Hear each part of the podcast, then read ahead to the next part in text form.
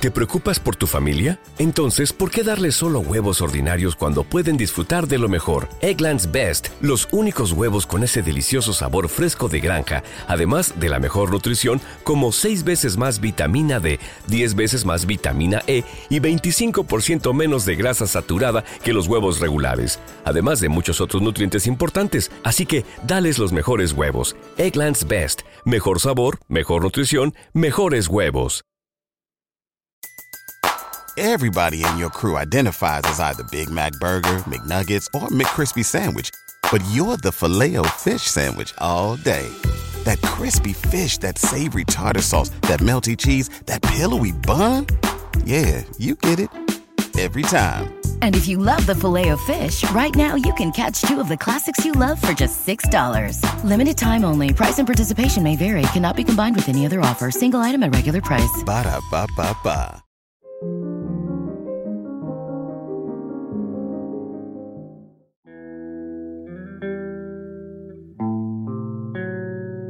Audiolibros y más presenta Metro 2033 El último refugio. Un libro escrito por Dmitry Glukovsky.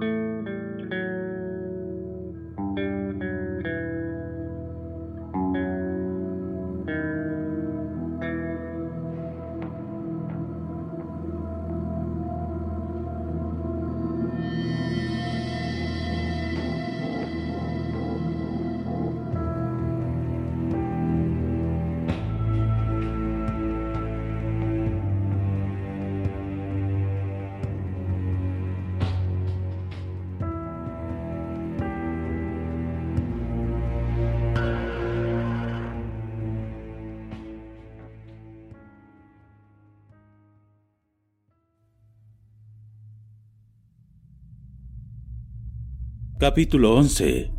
Su propio camino. Artyom no se acordaba ya del camino que había recorrido. Solo sabía que se lo habían llevado de la estación por uno de los cuatro túneles, pero no recordaba por cuál. El recién conocido se le presentó como hermano Timofey. Mientras se alejaban de la tétrica y fea Serpukovskaya por el silencioso túnel, habló sin cesar. Regocíjate, oh querido hermano, de que hayamos llegado a conocernos. A partir de ahora, tu vida cambiará por completo. Tu errático vagabundeo por las eternas tinieblas toca a su fin, porque acabas de encontrar lo que buscabas. Artyom no entendía lo que le contaba el otro, pero de hecho estaba convencido de que su vagabundeo aún iba a durar mucho. Sin embargo, las palabras del risueño Timofey le resultaban tan reconfortantes y amables que quería seguir escuchándolo. Y deseaba responderle con el mismo lenguaje y darle las gracias, porque él, a diferencia de todo el mundo, no la había rechazado. ¿Crees en el verdadero y único Dios, Artyom, hermano mío? Le preguntó Timofey, como de manera casual, y miró expresivamente a los ojos del muchacho. Artyom asintió con la cabeza, sin ninguna convicción, y murmuró unas palabras incomprensibles que cada uno, de acuerdo con sus preferencias, habría podido interpretar como una expresión de sentimiento o como una negativa. ¡Qué bello! ¡Qué maravilloso, hermano Artyom! Le arrullaba Timofey. Tan solo la verdadera fe te redimirá de los tormentos perdurables del infierno y obtendrá el perdón de tus pecados. Adoptó entonces una pose solemne. Porque el reino de nuestro Dios, Jehová, está a punto de llegar y las santas profecías de la Biblia se cumplirán. ¿Tú estudias la Biblia, hermano mío? Una vez más, Artyom masculló unas palabras incomprensibles, y en esta ocasión, el risueño hermano le miró dubitativo. En la atalaya, te convencerás por ti mismo de lo bueno que es estudiar las sagradas escrituras, y verás que quien sigue el camino de la verdad recibe dones en abundancia. La Biblia es el regalo de Jehová del Dios único. Podemos compararla tan solo con la carta que un padre amoroso le escribe a su hijo. Entonces, ¿sabes quién escribió la Biblia? Artyom vio que no tenía sentido seguir fingiendo. Negó con franqueza. Esta y muchas otras cosas te lo explicarán en el atalaya. Las lágrimas se asomarán a los ojos. ¿Sabes qué fue lo que le reveló Jesucristo, el Hijo de Dios, a la comunidad de la Odisea? Les dijo, Te aconsejo que compres un ungüento en tus ojos para untártelos, y así podrás ver. Pero Jesús no hablaba de una enfermedad del cuerpo. No, Jesús se refería a la ceguera espiritual que hay que curar. Tú y millares de personas vagan en la oscuridad porque están ciegos. La fe en Jehová, en el Dios único, es el ungüento que te abrirá los ojos y hará que estos reconozcan la verdadera esencia del mundo. Porque ahora solo ves con los ojos del cuerpo, pero los del espíritu están ciegos. Artyom pensó que durante los últimos días no le habría venido mal un verdadero ungüento para los ojos. El hermano Timofey cayó durante un rato, con el indudable propósito de que Artyom pudiera reflexionar sobre los complejos pensamientos que acababa de comunicarle. Al cabo de cinco minutos, centelló una luz y el hermano Timofey proclamó la buena noticia. ¿Ves el fuego en la lejanía? Es la atalaya. Hemos llegado. Por supuesto que allí no había ninguna atalaya. Se había estado refiriendo a un tren de lo más normal, que se hallaba en el túnel e iluminaba un trecho de unos 15 metros con la débil luz de un faro. Cuando el hermano Timofey y Artyom se acercaron, salió de la cabina del conductor un hombre grueso, vestido con los mismos atavíos. Abrazó al hombre de mejillas sonrosadas y le saludó con las palabras, mi querido hermano. Artyom llegó a la conclusión de que se trataba de una fórmula retórica y no de una verdadera declaración de aprecio.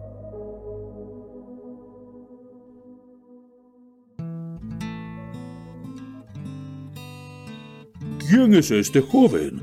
preguntó el gordo y sonrió afablemente al muchacho. Nuestro nuevo hermano se llama Artyom. Quiere recorrer junto a nosotros la senda de la virtud, estudiar la Santa Biblia y renunciar a Satanás. En este caso, permítele al centinela de la atalaya que te salude, mi querido hermano Artyom, gritó el gordo. Artyom constató, estupefacto, que aquel otro hombre tampoco parecía darse cuenta del insoportable hedor que despedía su cuerpo.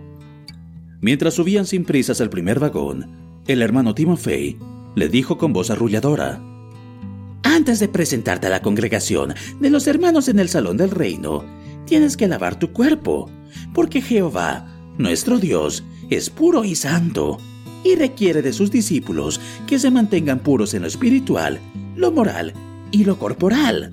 Con visible congoja, observó las ropas de Artyom, que ciertamente se encontraban en un estado deplorable. Vivimos en un mundo impuro y tenemos que esforzarnos por aparecer puros a los ojos de Dios, hermano mío. Tras decir estas palabras, el hermano Timofey encerró a Artyom en una cabina montada con pantallas de material sintético, que no se encontraba lejos de la puerta del vagón. Luego le ordenó que se desnudara, le puso en la mano una pastilla de jabón de color gris y olor pestilente, y durante cinco minutos le echó agua con una manguera de goma. Artyom trató de no pensar en los posibles ingredientes del jabón. En cualquier caso, este devoró la porquería que llevaba en la piel, y mejor todavía, eliminó el terrible olor. Finalmente, el hermano Timofey le entregó un atuendo relativamente nuevo, semejante al que él llevaba. Miró con desagrado el casquillo que colgaba del cuello de Artio. Debió de tomarlo por un amuleto pagano, pero se contentó con emitir un suspiro, cargado de reproches. Aquel extraño tren llevaba mucho tiempo parado en el túnel y servía como alojamiento a los hermanos.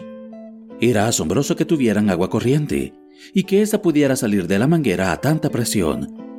Pero cuando Ardion les preguntó de qué agua se trataba y cómo habían podido construir la correspondiente instalación, el hermano Timofey esbozó una enigmática sonrisa y le respondió que el deseo de agradar al Señor Jehová era suficiente para que los hombres pudieran realizar proezas verdaderamente heroicas y dignas de recuerdo.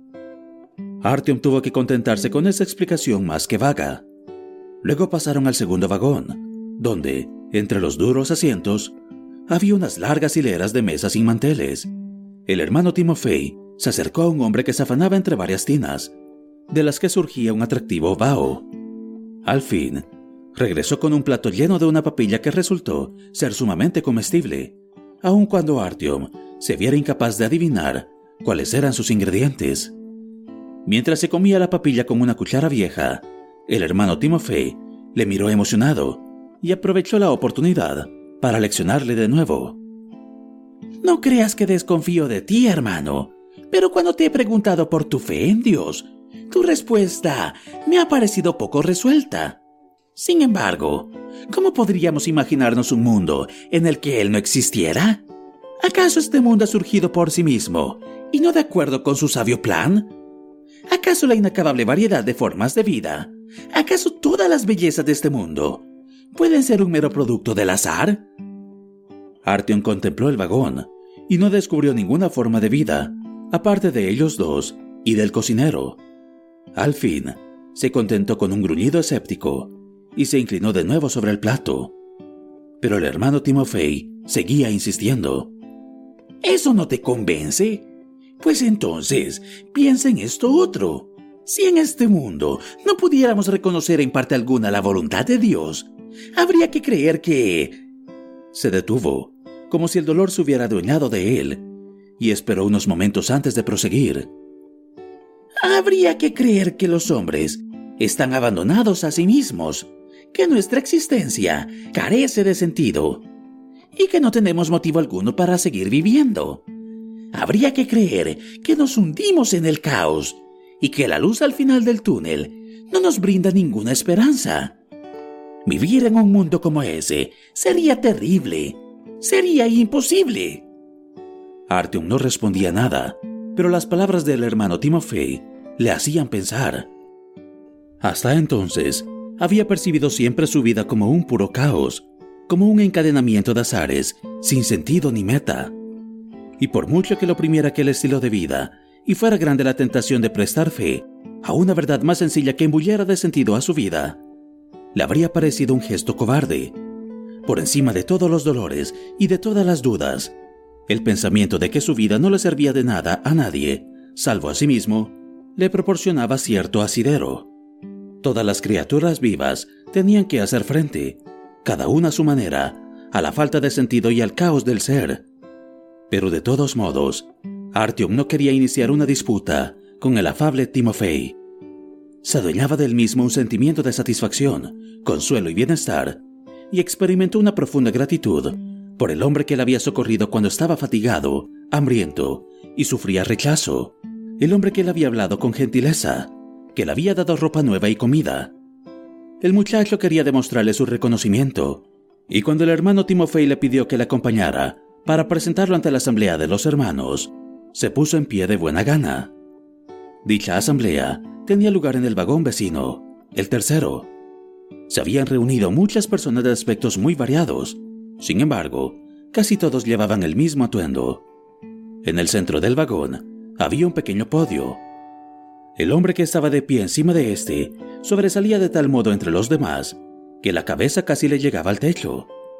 Escúchale bien, le ordenó el hermano Timofey a Artyom, al mismo tiempo que le guiaba suavemente con ambas manos por entre el gentío. El orador era un hombre de edad avanzada. Una barba gris y cuidada con esmero le cubría el pecho, y sus ojos profundos, de color preciso, transmitían sabiduría y serenidad. No tenía el rostro demacrado ni rechoncho, y aun cuando lo surcaran profundas arrugas, su ancianidad no producía ninguna impresión de impotencia ni debilidad, sino que irradiaba un extraño vigor. Se trata del hermano Ioan, el más anciano, le dijo respetuosamente el hermano Timofey a Artyom. Tienes gran suerte, hermano Artyom. El sermón acaba de empezar. Vas a aprender varias lecciones en un solo día.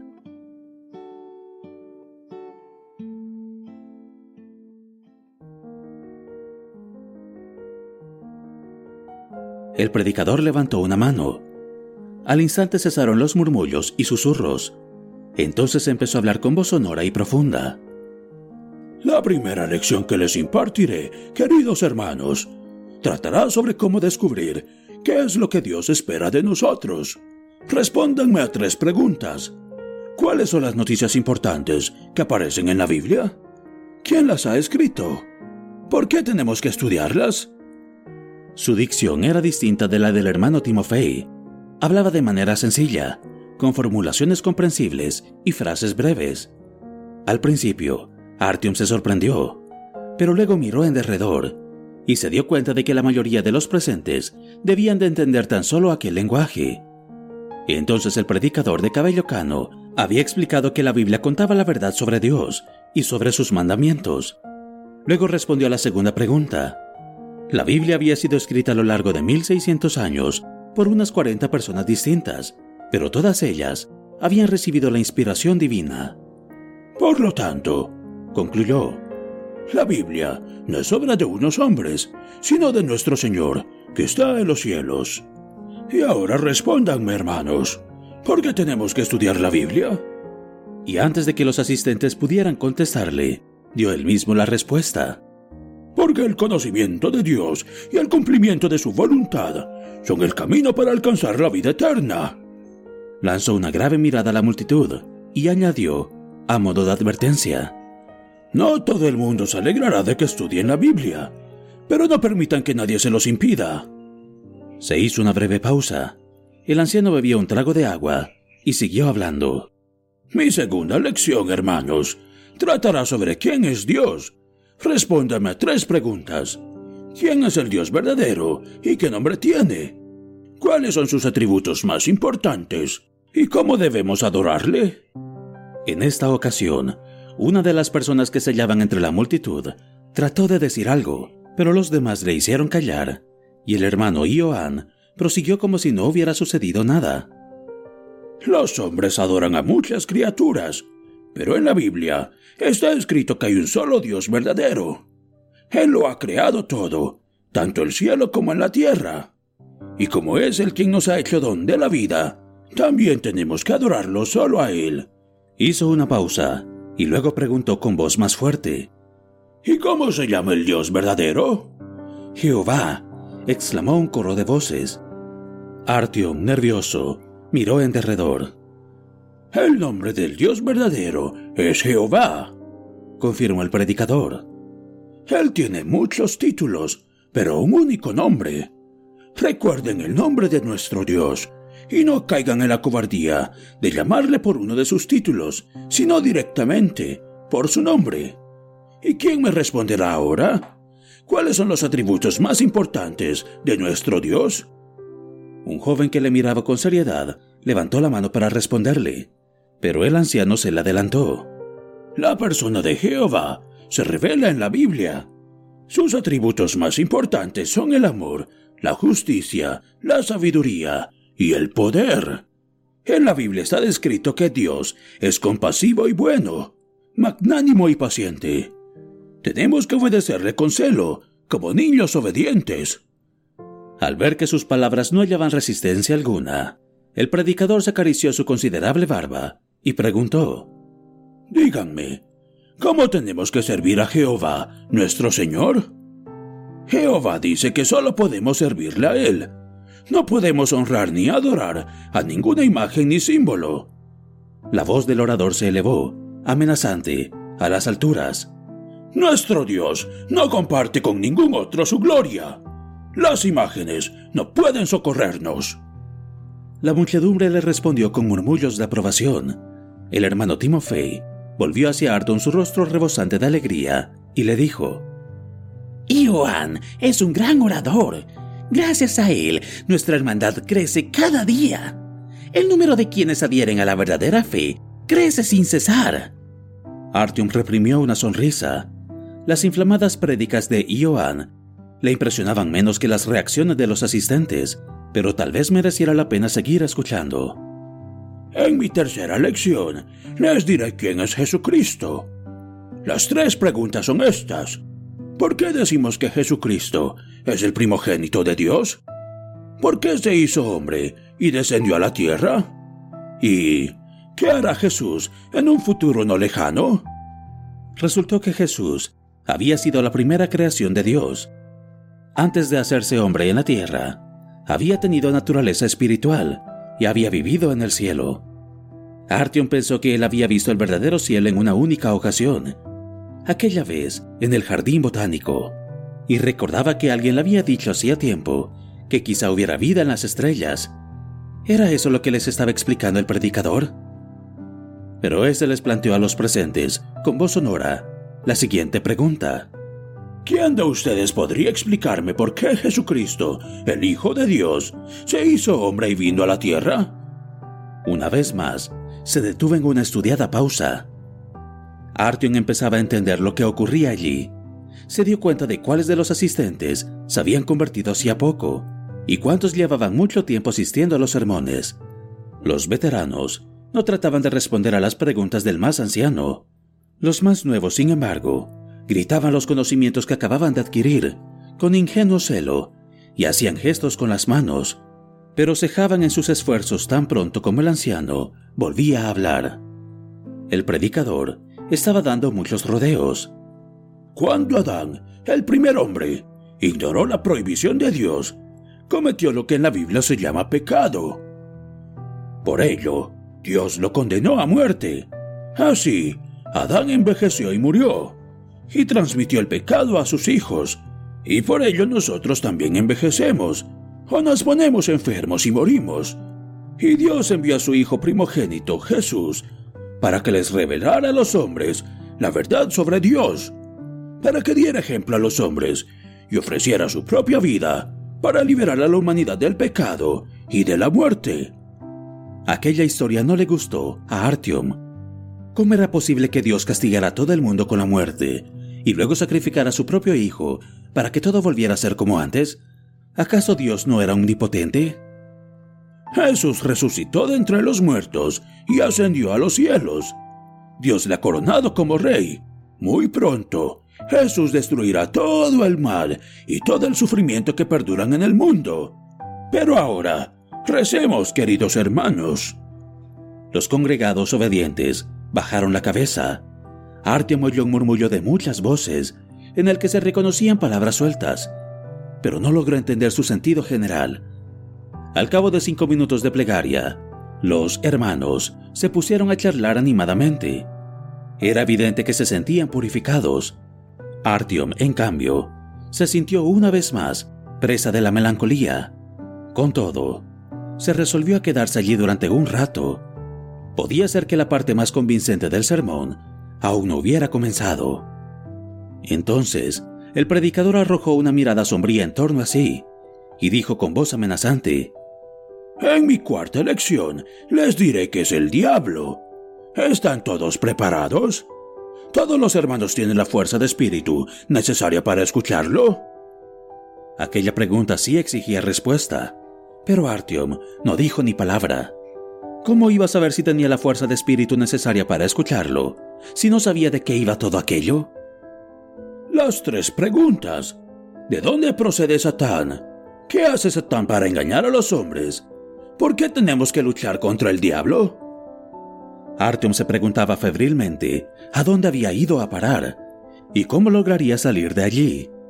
Oyó que el hermano Ioan explicaba que el gran pecado de Satán había sido exigir para sí la adoración que tan solo se la debía a Dios. Además había dudado que Dios tuviera derecho a gobernar a los hombres, que cuidara los intereses de sus súbditos y que los hombres fueran a servirle en el futuro. El lenguaje del anciano le resultaba a Artyom cada vez más pedante. De vez en cuando, el hermano Timofei le miraba de reojo, con la esperanza de hallar en su rostro, por lo menos, un destello de iluminación pero la cara de Artyom se oscurecía visiblemente. Satán engaña a los hombres para que le rindan culto, proclamó el hermano Ioan. Existen tres tipos de engaño, la falsa religión, el espiritismo y el nacionalismo. Las religiones que difunden mentiras sobre Dios sirven a los designios de Satán. A veces, los seguidores de las falsas religiones piensan de buena fe que rinden culto al Dios verdadero, pero en realidad sirven a Satanás. Hablamos de espiritismo, cuando los hombres conjuran las almas de los muertos para que los protejan, o hagan daño a otros hombres, o les comuniquen el futuro y obren portentos. Detrás de todo ello se encuentra una fuerza maligna. Esto es Satán. En otras ocasiones, Satán extravía a los hombres mediante un exagerado orgullo nacional y los tienta para que se unan a organizaciones políticas. Alzó el dedo índice a modo de advertencia. A veces, los hombres piensan que su nación o su raza son superiores a las demás, pero eso no es cierto. En este caso, Artyom le dio la razón. Existe la opinión de que las organizaciones políticas pueden solucionar los males de la humanidad. Quien cree tal cosa no cree en el reino de Dios. Tan solo el reino de Jehová pondrá fin a nuestros sinsabores. Y ahora les diré, hermanos, por qué tenemos que luchar contra el diablo. A fin de extraviarlos, para que se alejen de Jehová, Satán podría recurrir a la persecución y al rechazo, Quizás sus amigos y parientes los maldecirán porque estudian la Biblia. Puede que otros se burlen de ustedes. Pero téngalo siempre presente. ¿A quién le deben su vida? La voz del predicador resonó como con ecos metálicos. Satán quiere atemorizarlos para que dejen de buscar a Jehová. No, permitan que Satán triunfe. Y si luchan contra Satán, le demostrarán a Jehová que es el quien debe reinar sobre ustedes. La multitud se puso a gritar, presa del entusiasmo, pero el hermano Ioan contuvo la hisérica colecta con un simple gesto, y luego abrió los brazos. Escuchen la quinta lección. ¿Qué es lo que Dios tiene previsto para este mundo? Jehová lo ha creado para que todos los hombres vivan por siempre en la felicidad. La tierra no será jamás destruida existirá por siempre. Artyom no lo soportó más, resopló con desprecio. Al instante, varias miradas de cólera se volvieron hacia él, y el hermano Timofei lo amenazó con el dedo. Adán y Eva, nuestros primeros padres, pecaron porque menospreciaron la ley de Dios. Por ello Jehová los expulsó del paraíso, y el paraíso se perdió. Pero Jehová no ha olvidado los fines con los que creó la tierra. Prometió transformarla en un paraíso en el que los hombres vivirían por siempre. ¿Y cómo llevará a cabo ese plan? A juzgar por la larga pausa que se hizo entonces, había llegado el momento culminante del sermón. Artyom aguzó el oído. El hermano Joan proclamó con voz temible: Para que la tierra se transforme en paraíso, hay que eliminar a los malvados. Se les reveló a nuestros padres que la catarsis tendría lugar en el Armagedón, la guerra de Dios para la aniquilación del mal. Después, Satán yacerá en cadenas durante mil años, y nadie más hará daño en la tierra. Tan solo el pueblo de Dios sobrevivirá. Nuestro Señor Jesucristo reinará durante mil años. El predicador volvió su ardiente mirada hacia las primeras filas de oyentes. ¿Entienden lo que eso significa?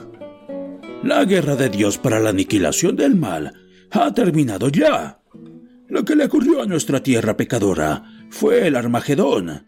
El mal yace enterrado en polvo y ceniza. De acuerdo con la profecía, tan solo ha de sobrevivir el pueblo de Dios. Y nosotros, los que vivimos en el metro, somos el pueblo de Dios, puesto que hemos sobrevivido al Armagedón. El reino de Dios acerca. Dentro de muy poco, no habrá vejez, ni enfermedad, ni muerte. Los enfermos sanarán, los ancianos se rejuvenecerán. Durante los mil años del reino de Jesús, los creyentes transformarán la tierra en paraíso, y Dios resucitará millones de muertos. Artyom se acordó de la conversación entre Sukhoi y Hunter. Habían dicho que la radiación de la superficie iba a durar por lo menos 50 años. También habían dicho que la humanidad estaba condenada y que iban a aparecer nuevas especies biológicas. ¿Cómo podía imaginar el hermano Ioan que la Tierra se transformaría en un floreciente paraíso? Artyom le habría preguntado por las siniestras criaturas que podían crecer en aquel paraíso abrasado y por los hombres que reunirían valor suficiente para ir a la superficie y colonizarla. Y si los padres de Artyom habían sido criaturas de Satán, puesto que habían muerto en la guerra para la aniquilación del mal. Sintió que la amargura y la desconfianza crecían en su interior, que le ardían los ojos, y avergonzado, se dio cuenta de que una lágrima le resbalaba por el rostro.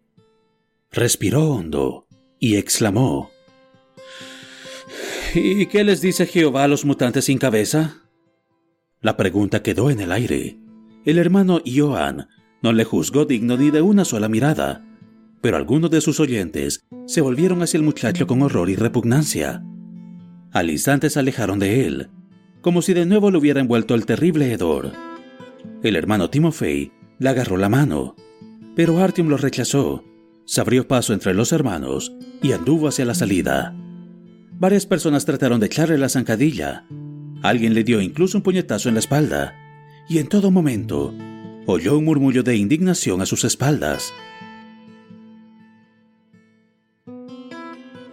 Nice buns, soft, fluffy, and ultra low net carbs. Discover Hero Bread, the delicious ultra low net carb bread with incredible taste and texture. Hero Bread has zero grams of sugar and is under 100 calories per serving. Plus, high in fiber with 5 to 10 grams of protein per serving. Order from hero.co now and get 10% off your first purchase with promo code AH10. That's 10% off with code AH10. H-E-R-O.co.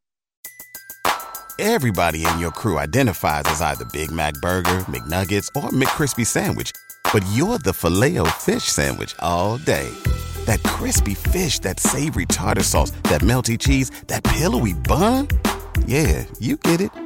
Every time. And if you love the filet of fish, right now you can catch two of the classics you love for just $6. Limited time only. Price and participation may vary. Cannot be combined with any other offer. Single item at regular price. Ba da ba ba ba. ¿No se merece tu familia lo mejor? Entonces, ¿por qué no los mejores huevos? Ahora, Egglands Best están disponibles en deliciosas opciones. Huevos clásicos, de gallina libre de jaula y orgánicos de Egglands, que ofrecen un sabor más delicioso y fresco de granja que le encantará a tu familia. En comparación con los huevos ordinarios, Egglands Best contiene la mejor nutrición como 6 veces más vitamina D, 10 veces más vitamina E y el doble de omega 3 y B12. Solo Egglands Best. Mejor sabor, mejor nutrición, mejores huevos. Visita egglandsbest.com para más información. Abandonó el salón del reino y atravesó el segundo vagón. Allí había muchos hombres sentados a las mesas, y cada uno de ellos tenía una bandeja de aluminio vacía. Era evidente que en medio de las mesas ocurría algo interesante que había captado todas las miradas. Un hombre flaco, de aspecto insignificante, con nariz aguileña, estaba frente a todos ellos y decía, antes de empezar a comer, hermanos, escuchemos la historia del pequeño David, como complemento del sermón de hoy sobre la violencia. El hombre se apartó a un lado y ocupó su lugar un muchacho rollizo, de nariz chata y cabello rubio claro, peinado muy liso. Se puso a hablar con la impostación de un niño que recita un poema. Se había encolerizado y quería pegarme. Probablemente su único motivo era que soy muy pequeño yo retrocedí y le grité, Espera, no me pegues, no te he hecho nada. ¿Qué te pasa? El pequeño David puso una cara muy expresiva. Se notaba que él había estado ensayando. ¿Y qué te respondió el malhechor? Le preguntó el flaco encolerizado. Me dijo que alguien le había hurtado el desayuno. Simplemente quería desahogarse. Había algo en la voz del muchacho que hacía dudar que realmente comprendiera lo que decía. ¿Y qué dijiste tú? Le dije sin más, aunque me pegues, no por eso recuperarás el desayuno. Y luego le propuse que fuéramos a ver al hermano cocinero y le contáramos la historia entera. El cocinero le dio otro desayuno. Luego él me dio la mano y desde entonces me ha tratado como un amigo. ¿El hombre que amenazó al pequeño David se halla entre nosotros? Preguntó el flaco con voz de fiscal. Al instante se levantó una mano y un joven robusto, de unos 20 años, y rostro estúpido y triste, se abrió paso hacia el improvisado escenario. Explicó el efecto maravilloso que las palabras de David habían ejercido sobre él. No le fue sencillo. Era obvio que el pequeño tenía mucha más capacidad que él para la memorización. La función terminó y el pequeño David, junto con el abusón arrepentido, se marchó, acompañado por un aplauso solidario. Entonces el flaco se volvió hacia los congregados. En verdad, unas palabras bondadosas pueden imponerse a un gran poder. Ya dice el refrán. Una lengua dulce rompe huesos. La gentileza y la dulzura no proceden de la debilidad, queridos hermanos, sino que detrás de ellas se esconde un inmenso poder de voluntad. Y los ejemplos de la Sagrada Escritura dan testimonio de ello. Ojeó un librito lleno de manchas en busca de los pasajes apropiados y conmovido, empezó a leerlos. Artyom pasó de largo, seguido por miradas de asombro, y finalmente llegó al primer vagón.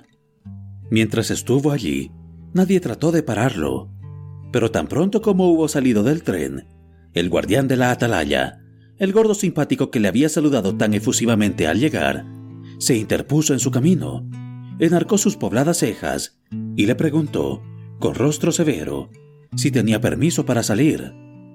No habría sido posible esquivar su gruesa panza.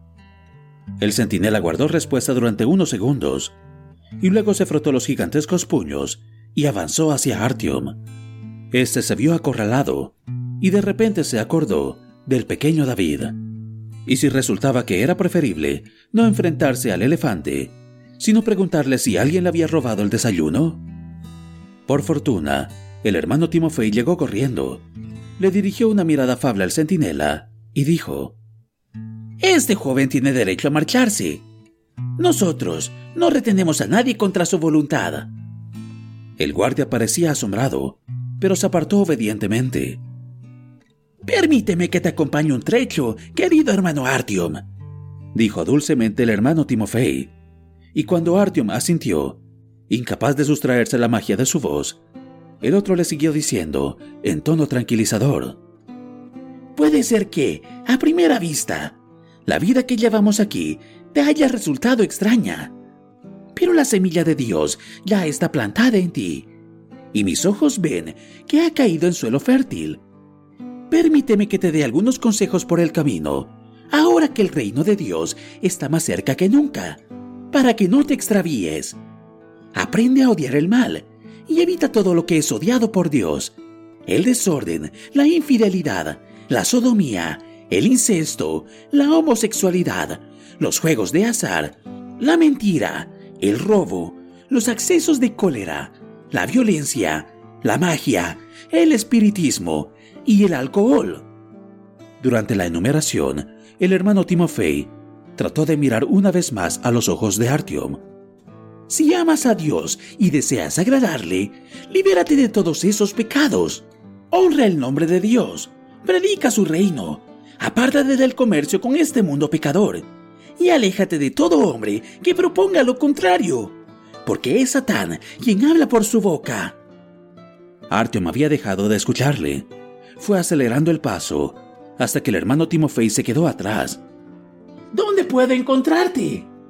le gritó este, sin resuello, ya algo lejos, mientras desaparecía en la media oscuridad. Artyom echó a correr. Más atrás en la penumbra, se oyó un último y desesperado grito. ¡Devuélvenos la túnica!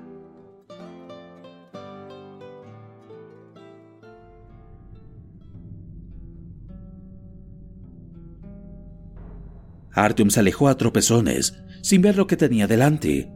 Se cayó varias veces, dio con sus huesos sobre el granito.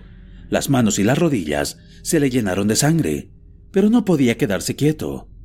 Recordaba con suma claridad el negro fusil de asalto que había visto sobre el tablero de la cabina del conductor. No estaba nada seguro de que los hermanos prefirieran las palabras dulces y no la violencia si llegaban a darle alcance. Por otra parte, la polis no estaba lejos, se encontraba en la misma línea, solo le quedaban dos estaciones.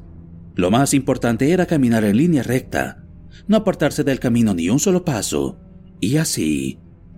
Artyom llegó a la Serpukovskaya y con ello se cercioró de haber caminado en la dirección correcta. Se adentró de nuevo en el agujero negro del túnel.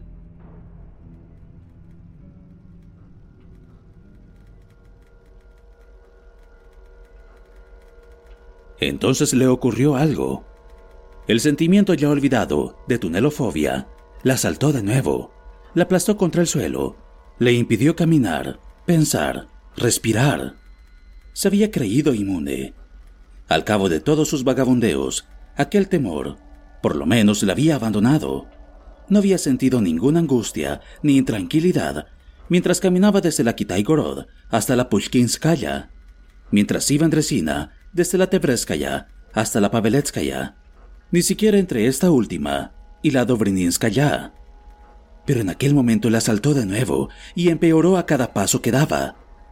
Habría querido darse la vuelta y regresar a toda marcha hacia la estación, donde por lo menos había luz, donde había personas, y no sentiría aquella mirada penetrante y malévola a sus espaldas. Llevaba demasiado tiempo entre seres humanos y no había vuelto a tener ninguna experiencia de aquello que le había saltado entonces a la salida de la Alexeyevskaya. Pero de nuevo adquirió súbita conciencia de que el metro no era simplemente una antigua red de comunicaciones, ni un búnker contra ataques atómicos, ni el lugar de residencia de unas 10.000 almas, sino que tenía vida propia, una vida enigmática y extraña, y lo presidía una conciencia extraordinaria, incomprensible para el ser humano. Esta sensación era tan clara e inequívoca que Artyom percibió el pánico que le asaltaba como una expresión de la hostilidad de la gigantesca criatura contra los hombres, que erróneamente le tomaban por su último refugio odiaba las pequeñas criaturas que se arrastraban por sus entrañas, y le cerró el camino a Artyom. Su deseo de llegar por fin al final de su camino, a la meta de su viaje, se estrelló contra la antiquísima y poderosa voluntad, y la resistencia crecía cada vez que Artyom daba un paso más allá. A su alrededor reinaba una absoluta oscuridad. No se veía las manos, aun cuando se las pusiera delante de la cara. Parecía que hubiera abandonado el espacio y el tiempo, y tenía la sensación de que su cuerpo había dejado de existir, como si no hubiera estado recorriendo un túnel, sino que su conciencia hubiera flotado en una desconocida dimensión. Artyom no alcanzaba a ver si las paredes del túnel iban quedando atrás. Era como si no lograra avanzar ni un solo paso. El final del camino le parecía igual de inalcanzable que cinco o diez minutos antes, por mucho que sus pies reconocieran las traviesas, y eso podía ser un indicio de estar atravesando en el espacio, el movimiento era tan monótono que llegó a pensar que se trataba de una especie de secuencia que se repetía sin cesar en su cerebro, pero que, en realidad, no se movía de un mismo sitio. ¿Era verdad que se estaba acercando a su meta? Se acordó del sueño que le había dado una contestación a esta pregunta que le torturaba. Meneó la cabeza, trató de librarse de aquella idea estúpida y absurda, nociva para sus músculos y su entendimiento. Pero la idea siguió persiguiéndole todavía con mayor intensidad. Y entonces, de repente, fuera por angustia ante lo desconocido, malvado, hostil, que tomaba forma a sus espaldas, fuera por demostrarse a sí mismo que estaba avanzando, echó a correr con redobladas fuerzas y se detuvo en el momento oportuno, porque su sexto sentido le advirtió de un obstáculo. Con mucha precaución, adivinó con las manos una plancha de hierro frío, herrumbroso, unos trozos de cristal que sobresalían de unas juntas de goma, los radios de una rueda de hierro, y llegó a la conclusión de que el misterioso obstáculo era un tren. Se acordó de la horrible historia que le habían contado Mikhail Porfirievich. Prefirió no entrar en el tren, sino que se deslizó por un lateral, con el cuerpo pegado a la pared del túnel, entre ese y la larga serie de vagones. Cuando por fin llegó al otro lado, tomó aliento y se dio más prisa todavía. Llegó un momento en el que sus piernas se hubieran acostumbrado a correr en la oscuridad. Entonces se encontró con la luz rojiza de una hoguera de campamento. El alivio de Artyom fue indescriptible. Por fin estaba seguro de hallarse en el mundo real y de que había seres humanos en las inmediaciones. No se preocupaba de cómo le recibirían.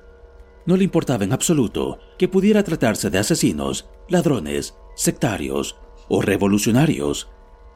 Lo importante era que se trataba de criaturas iguales que él, de carne y hueso. No dudó ni por un instante de que la aceptarían y de que junto a ellos podría esconderse de la gigantesca e invisible criatura que quería asfixiarlo, y también de su propia mente enloquecida.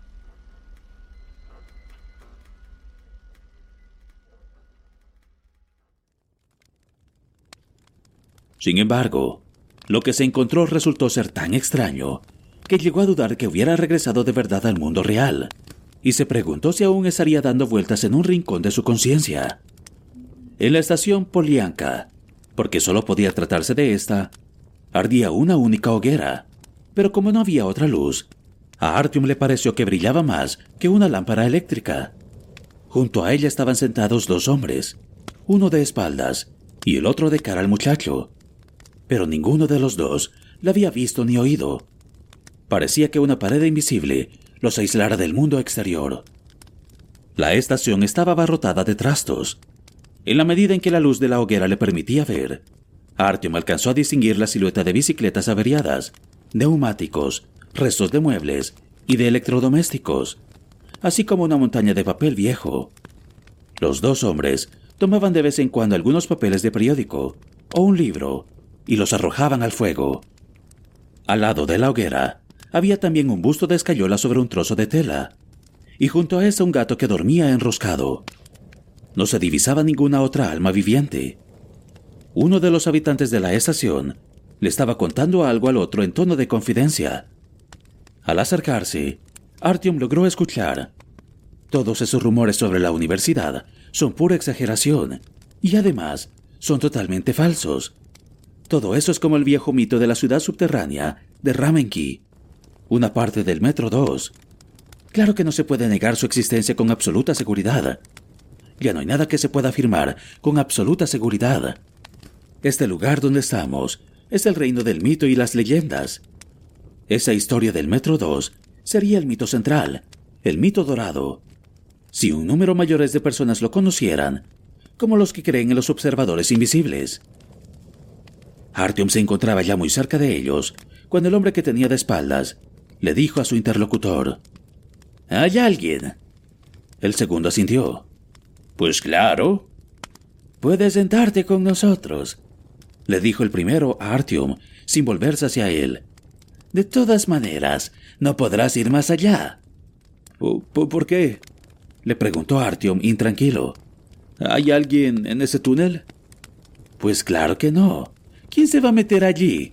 Pero te digo que no podrás ir más allá. Vamos, siéntate. Gracias. Artyom dio un paso inseguro hacia adelante y se sentó al lado del busto. Los dos hombres debían de rondar los 40 años. Uno de ellos tenía el cabello cano y llevaba puestas unas gafas cuadradas. El otro era rubio y delgado y lucía una pequeña barba. Los dos vestían chaquetas forradas en algodón, muy raídas, que no hacían buen juego con sus caras, y fumaban con un artilugio del que salía un tubo delgado, una especie de narguila, y que esparcía un olor mareante. ¿Cómo te llamas? le preguntó el rubio. Artyom, le respondió el muchacho, mientras miraba con desconfianza a aquellos dos hombres tan extraños. Se llama Artyom, le dijo el rubio al otro. Eso está claro, murmuró este. Yo me llamo Yeknevi Dmitrievich, y este es Sergei Andreyevich, dijo el rubio. ¿Esta presentación tiene que ser por fuerza tan formal? Preguntó Sergei Andreyevich. Pues sí, claro, Seryosha. A la edad que tenemos, sí. Por nuestro estatus y todo eso. Sergei Andreyevich se volvió hacia Artyom.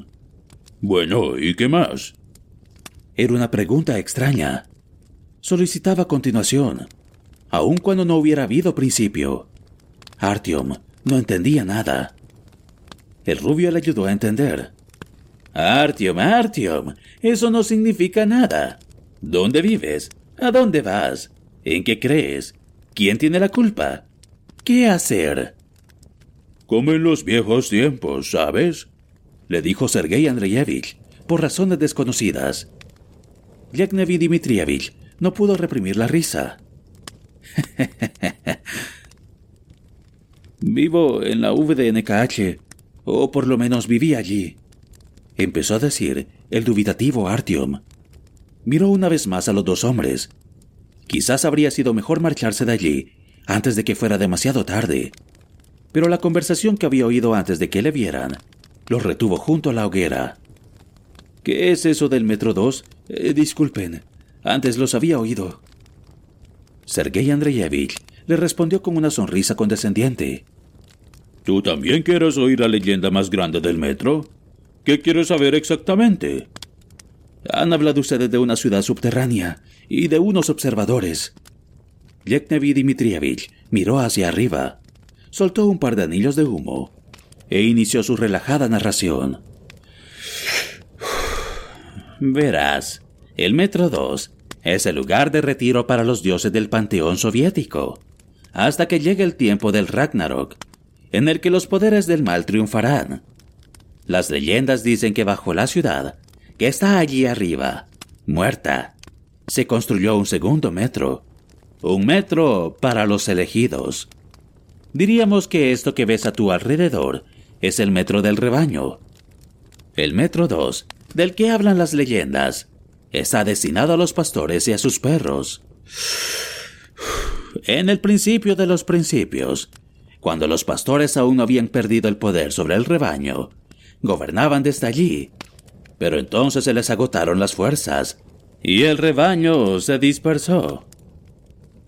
Una única puerta unía los dos mundos, y si tenemos que creer en la tradición, se encontraba en el mismo lugar, donde ahora un arañazo rojo como la sangre divide el plano en dos mitades, en la línea Sokolnicheskaya, más allá de la Sportivnaya. Entonces ocurrió algo que hizo que la entrada al Metro 2 quedara cerrada para siempre. Los que viven aquí perdieron toda noción de lo que ocurre allí. Y finalmente la existencia del Metro 2 entró en el reino del mito. Pero, Yeknevi Dmitrievich levantó el índice. El hecho de que no sea posible acceder al Metro 2 no significa que ya no exista. Al contrario, se encuentra a nuestro alrededor. Sus túneles entrecruzan con los nuestros, y es probable que sus estaciones se hallen a pocos pasos de las nuestras, al otro lado de la pared. Ambas construcciones son inseparables, son eh, como vasos sanguíneos, y el sistema linfático de un solo organismo. Y algunas personas no pueden creer que los pastores hayan abandonado de esa manera su rebaño a merced del destino. dicen que los pastores aún intervienen en nuestras vidas sin que los veamos, que nos orientan, que siguen cada uno de nuestros pasos, sin dejarse ver ni darse a conocer. En eso consiste la creencia en los observadores invisibles. El gato, que seguía enroscado junto al enmohecido busto, levantó la cabeza, abrió sus grandes ojos y brillantes, y miró a Artyom con sorprendente inteligencia. Su mirada no tenía nada en común con la de un animal, y Artyom sospechaba que alguien pudiera estar observándole a través de sus pupilas. Pero entonces el animal bostezó y sacó su lengua rosada, se enroscó de nuevo y siguió durmiendo. La ilusión había terminado.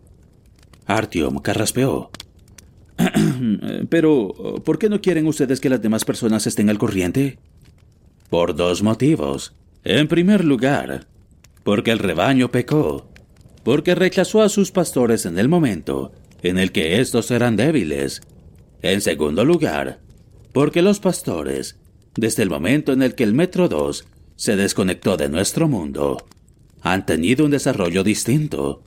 Y ahora que ya no son seres humanos, sino criaturas de un orden más alto, cuya lógica es incomprensible para nosotros, y cuyo pensamiento no podemos conocer, Nadie sabe cuál es el destino que le han reservado al metro, y en cualquier caso, se encuentran en situación de modificarlo todo.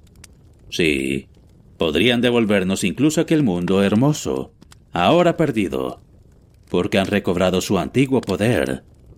Pero, como nos rebelamos contra ellos y los traicionamos, no se interesan ya por nuestro destino. Y sin embargo, están por todas partes, al corriente de cada uno de nuestros parpadeos, de nuestros pasos, de los pálpitos de nuestro corazón. Están por todo el metro. Por un tiempo, se limitarán a observarnos, y tan solo cuando expiemos nuestro horrible pecado, descenderá hasta nosotros su mirada, y nos tenderán la mano, y entonces empezará la resurrección. Eso es lo que dicen quienes creen en los observadores invisibles. Yeknevi Dmitrievich sorbió una vez más el aromático humo. Pero, ¿qué pueden hacer los humanos para expiar su culpa? Eso lo saben tan solo los observadores invisibles. Los seres humanos no lo comprenden, porque los actos de los observadores son incomprensibles para ellos. Entonces, ¿los seres humanos no podrán expiar jamás su culpa por sí mismos? Yeknevi Dmitrievich se encogió de hombros. ¿Eso te molesta? Nuevamente formó dos bonitos anillos de humo, y con un soplo logró que se entrecruzaran. Se hizo el silencio. Al principio fue un silencio ligero y transparente, pero poco a poco fue ganando espesor. Se volvió más poderoso, más pesado. En Artyom crecía el deseo de destruir aquel silencio, y no le importaba con qué. Con una frase irrelevante o con un sonido sin significado y así preguntó, ¿De dónde son ustedes? Antes había vivido en la Smolenskaya, le respondió Yeknevi Dmitrievich, a tan solo cinco minutos de la estación. Artyom le miró perplejo. ¿Qué había querido decir? ¿No muy lejos de su estación? ¿En el túnel? Nos pasábamos el día junto a los puestos donde se vendía chebureki. A veces íbamos con alguna cerveza. Siempre habían prostitutas por allí. aquello era el, el barrio de la prostitución. Artyom comprendió que Yevgeny Dmitrievich estaba hablando de tiempos muy antiguos, de antes. Sí, yo vivía bastante cerca de allí, añadió Sergei Andreyevich. En la Kalinin Prospect, en una de las torres de apartamentos. Hará unos cinco años, alguien me contó que un stalker le había contado que en el lugar donde estuvieron aquellas torres Ya solo quedan escombros.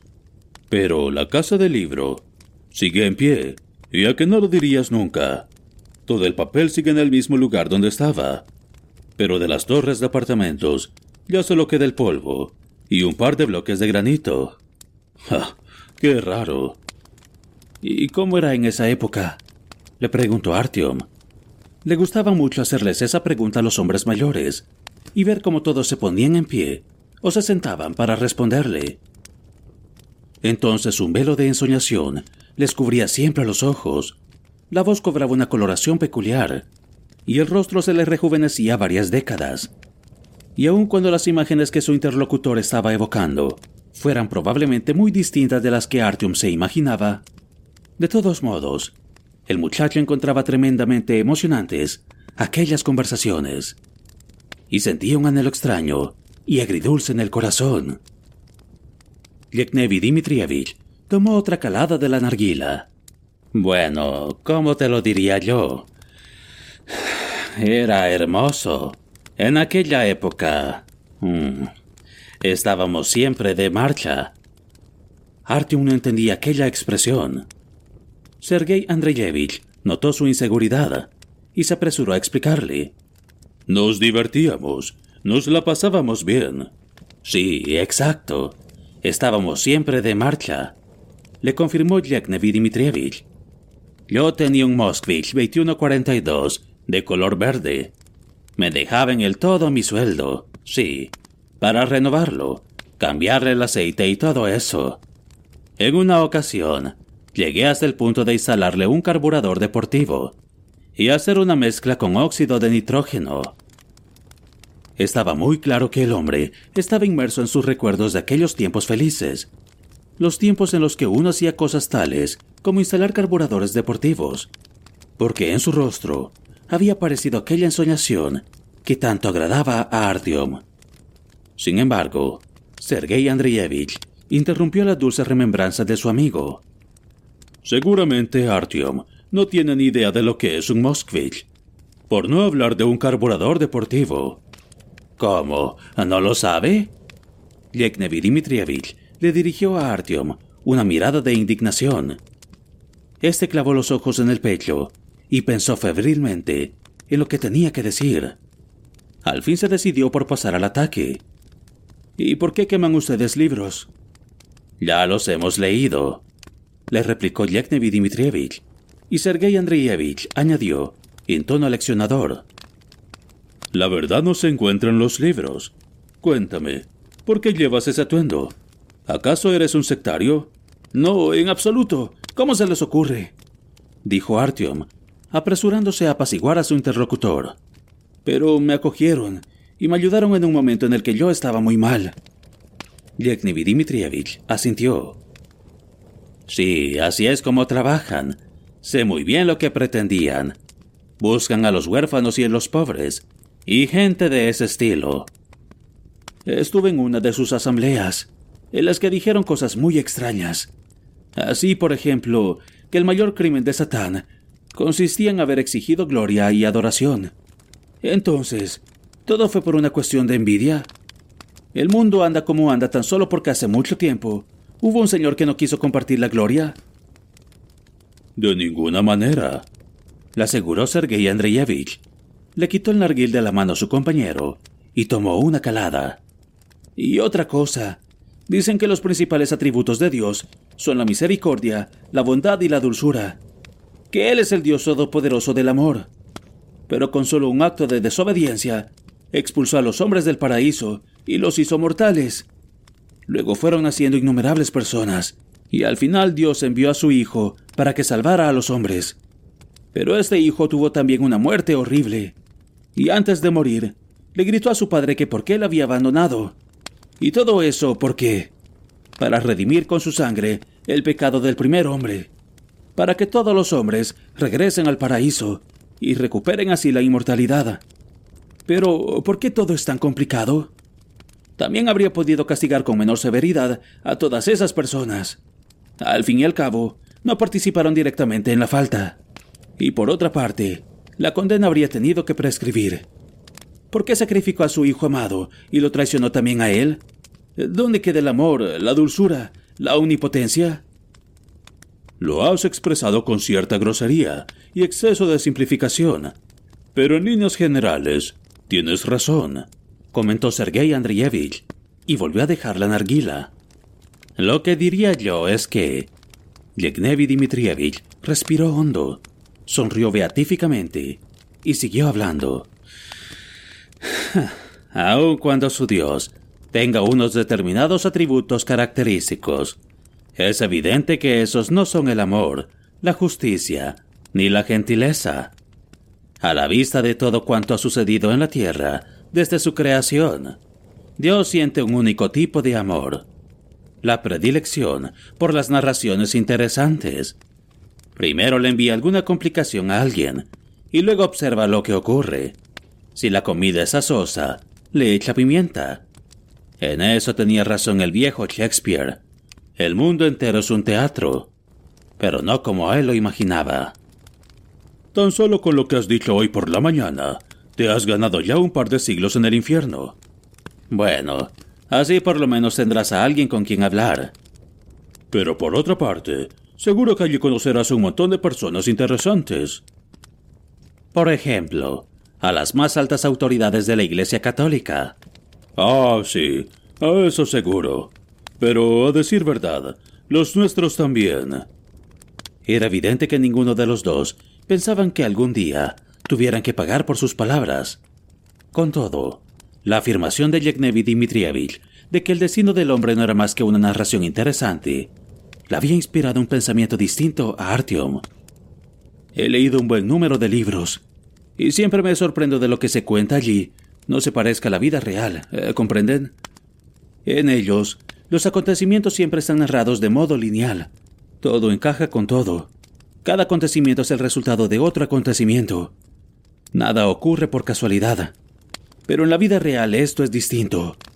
La vida está llena de acontecimientos que no están relacionados entre sí, que son totalmente independientes. No se produce una sucesión lógica. Pero en los libros sí. Tienen un principio. Entonces empieza a desarrollarse un argumento. Se llega al punto cumbre y luego el desenlace. El punto culminante, no el punto cumbre, le corrigió el aburrido Sergei Andreyevich. Sí, está bien, el punto culminante. Siguió diciendo Artyom, algo inseguro. Eh, sea como sea, la vida real es distinta.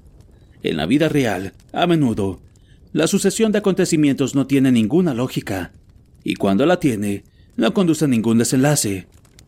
¿Me estás diciendo que la vida no tiene argumento? Artyom lo pensó unos instantes y luego asintió.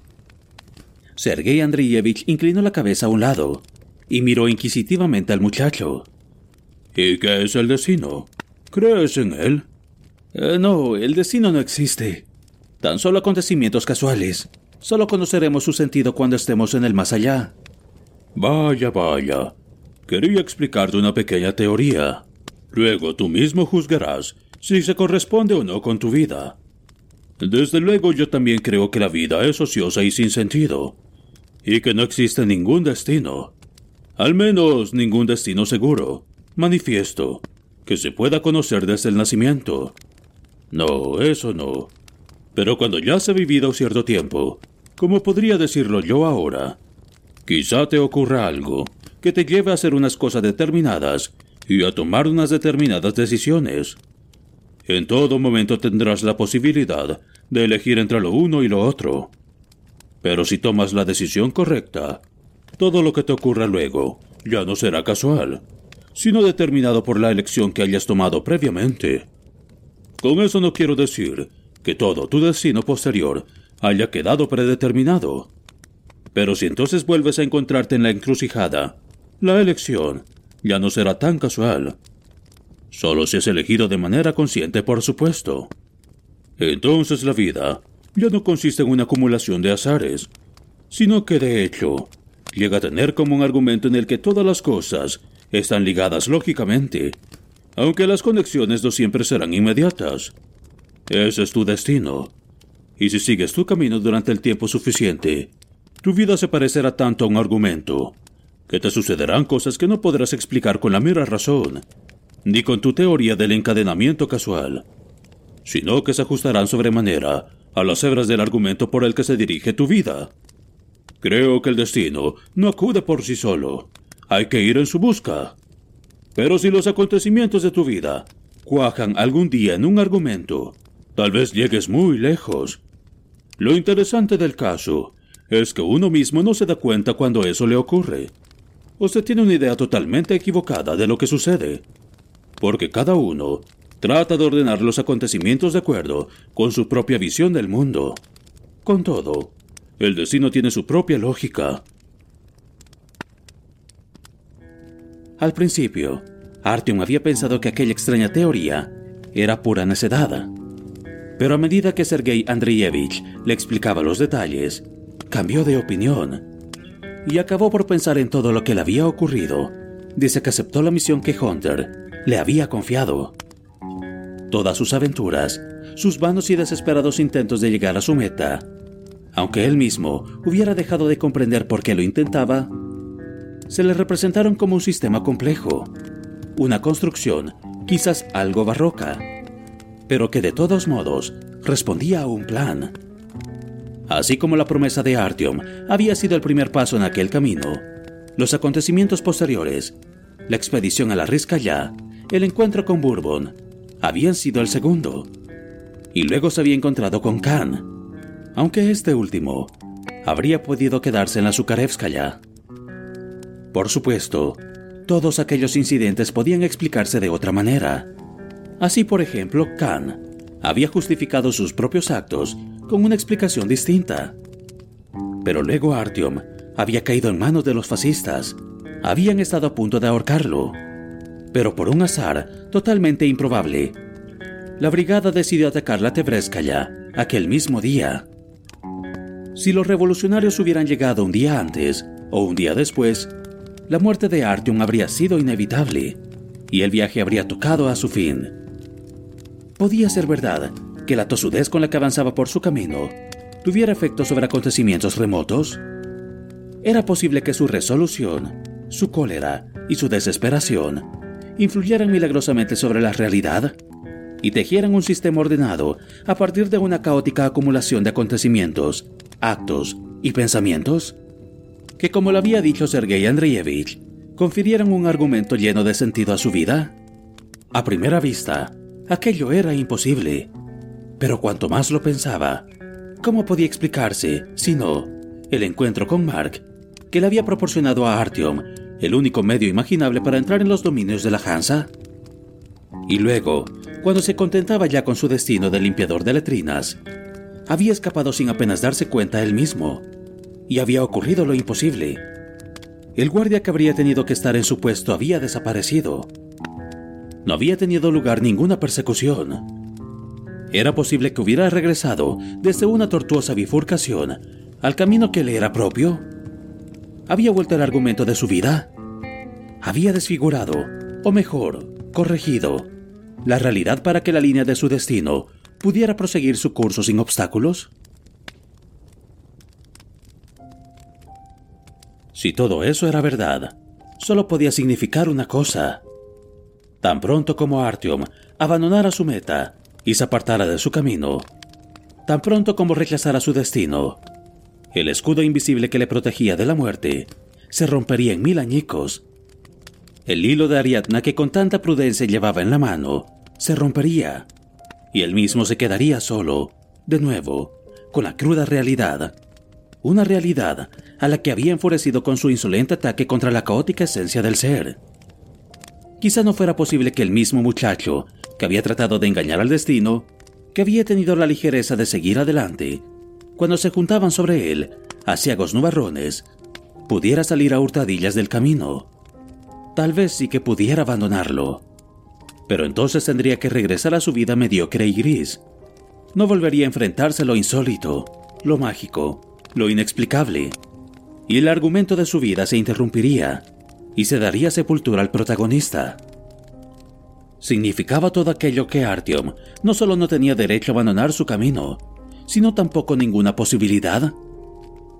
¿Tal era su destino? ¿El destino en el que no había creído?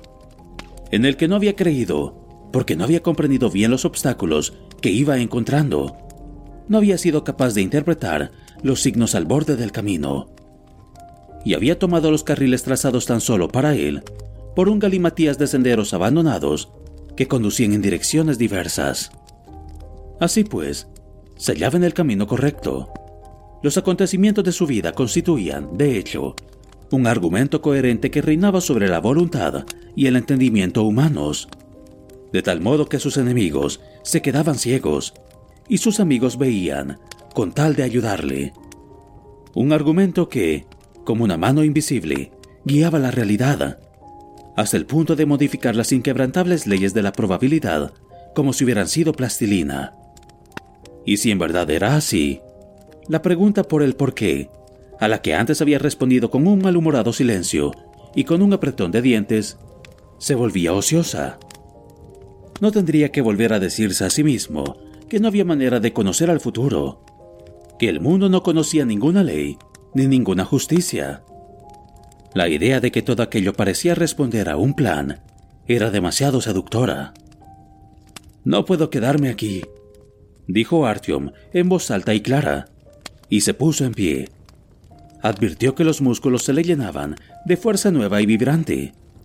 Una vez más, escuchó dentro de sí y repitió, No puedo quedarme, tengo que ir, es mi deber. Sin mirar atrás de nuevo, saltó a las vías y anduvo hacia la oscuridad.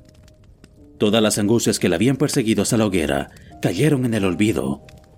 Las dudas la habían abandonado, habían cedido su lugar a una absoluta calma, así como la certeza de estar haciendo por fin lo que tenía que hacer, como si antes hubiera apartado de su camino, pero luego, por fin, hubiera regresado a las vías de su destino. Parecía que las traviesas pasaran bajo sus pies con un movimiento propio, sin que el muchacho tuviera que esforzarse. Al cabo de pocos instantes, había desaparecido ya en la penumbra. Sergei Andreyevich tomó una nueva calada de la narguila. Es una bella teoría, ¿verdad? En algunos momentos, casi diría que te la crees, gruñó Yevgeny Dmitrievich mientras acariciaba las orejas del gato.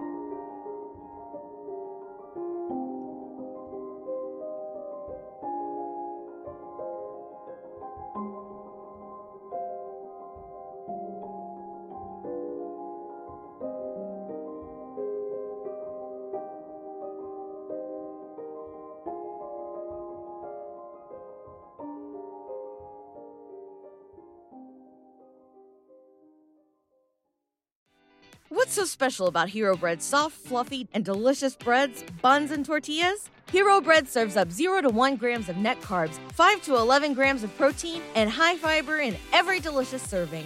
Made with natural ingredients, Hero Bread supports gut health, promotes weight management, and helps maintain blood sugar. Hero also drops other limited edition ultra low net carb goodies like rich flaky croissants and buttery brioche slider rolls. Head to hero.co to shop today. ¿No se merece tu familia lo mejor? Entonces, ¿por qué no los mejores huevos? Ahora, Egglands Best están disponibles en deliciosas opciones. Huevos clásicos, de gallina libre de jaula y orgánicos de Egglands, que ofrecen un sabor más delicioso y fresco de granja que le encantará a tu familia. En comparación con los huevos ordinarios, Egglands Best contiene la mejor nutrición como 6 veces más vitamina D, 10 veces más vitamina E y el doble de omega 3 y B12. Solo Egglands Best. Mejor sabor, mejor nutrición, mejores huevos. Visita egglandsbest.com para más información.